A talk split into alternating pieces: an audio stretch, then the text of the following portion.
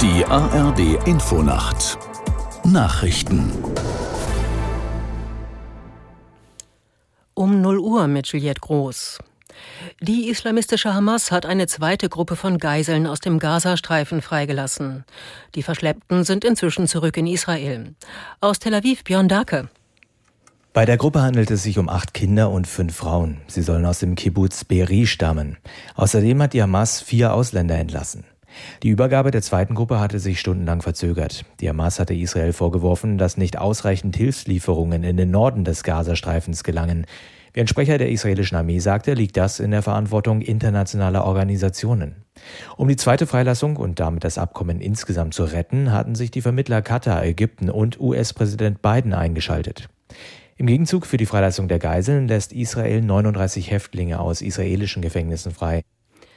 Die Grünen haben sich auf ihrem Parteitag hinter den Kurs der Parteispitze in der Asylpolitik gestellt. Ein Antrag der Grünen Jugend fand auf der Bundesdelegiertenkonferenz in Karlsruhe keine Mehrheit. Die Jugendorganisation der Partei hatte gefordert, dass grüne Regierungsmitglieder keine Verschärfung des Asylrechts mehr mittragen dürfen. Vizekanzler Habeck hatte dies scharf kritisiert und von einem Misstrauensvotum gesprochen. Der Antrag sei in Wahrheit eine Aufforderung, die Regierung zu verlassen. Nach dem Mord an einer Studentin sind in Italien Hunderttausende Menschen auf die Straße gegangen.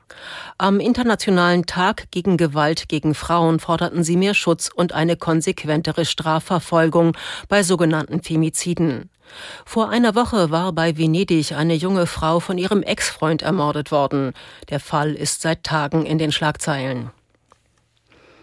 In der Fußball-Bundesliga ist Werder Bremen gegen den Tabellenführer Bayer Leverkusen chancenlos geblieben. Die Bremer unterlagen mit 0 zu 3. Aus der Sportredaktion Christina Schröder. Laut Werder-Keeper Michael Zetterer waren die Gäste eine Nummer zu groß. Mit dem Sieg steht Leverkusen nun wieder zwei Punkte vor den Bayern. Dahinter lauert Stuttgart, das 2 zu 1 in Frankfurt gewann.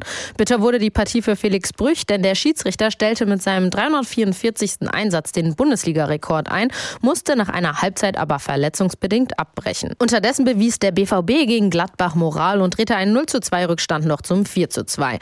Und nach zuletzt fünf Partien ohne Sieg gewann der VfL Wolfsburg mit 2 zu 1 gegen Leipzig. Leipzig. Mainz spielt heute dann noch gegen Hoffenheim und Heidenheim empfängt Bochum. Das waren die Nachrichten. Das Wetter in Deutschland. Nachts zeitweise Regen oder Schnee von Schleswig-Holstein bis zur Oder einige Auflockerungen. Tiefstwerte plus 5 bis minus 5 Grad. Am Tage vor allem der, an der Ostsee bis zur Lausitz teilweise heiter. Im Westen und Nordwesten Wechsel aus Schauer und Schnee. Höchstwerte minus 2 bis plus 7 Grad. Am Montag verbreitet Regen und Schneeregenfälle. Es ist 0 Uhr 3.